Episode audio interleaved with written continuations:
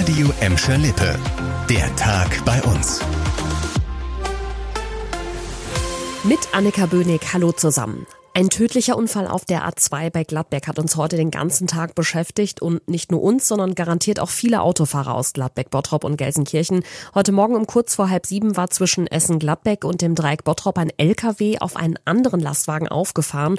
Laut der Gladbecker Feuerwehr wurde dabei ein LKW-Fahrer in seinem Führerhaus eingeklemmt. Der Mann starb noch am Unfallort, eine weitere Person wurde schwer verletzt. Bei dem Auffahrunfall war viel Kraftstoff ausgelaufen und hatte sich auf der Fahrbahn verteilt. Auch das hat vermutlich dafür gesorgt, dass sich die Aufraumarbeiten hingezogen haben. Bis zum späten Mittag war die A2 in Richtung Oberhausen komplett gesperrt. Danach war nur eine Parallelspur frei, die zur A31 führt. Die Folge lange Staus ab Gelsenkirchen-Bur und das bis in den Feierabendverkehr hinein. Und auch in dieser Woche bleibt natürlich der Krieg in der Ukraine ein riesiges Thema, das sich bei uns vor allem dadurch bemerkbar macht, dass immer mehr Flüchtlinge aus der Ukraine in Gladbeck, Bottrop und Gelsenkirchen ankommen.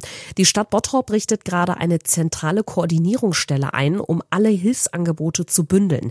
Wer den Geflüchteten also helfen möchte oder zum Beispiel Wohnungen anzubieten hat, kann sich da melden.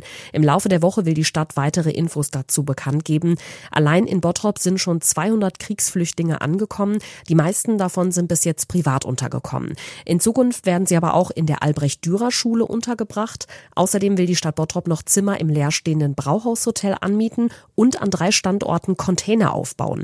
Auch in Gladbeck entsteht ja ein großes Containerdorf. In Gelsenkirchen werden die Flüchtlinge bald in der Emschalippe-Halle untergebracht. Auf Schalke brechen spannende Wochen an. Aktuell liegt die Mannschaft in der zweiten Bundesliga vier Punkte hinter den direkten Aufstiegsplätzen. Im Saisonendspurt stehen allerdings noch ein paar harte Brocken bevor. Schalke-Trainer Mike Büskens geht trotz des schwierigen Restprogramms mit Zuversicht in den Aufstiegskampf. Das hat er jetzt im Interview mit den Ruhrnachrichten gesagt. Für ihn überwiegen die Chancen, weil Schalke so direkt Einfluss auf die Tabellenkonstellation für ihn überwiegen die Chancen, weil Schalke so direkt Einfluss auf die Tabellenkonstellation nehmen kann.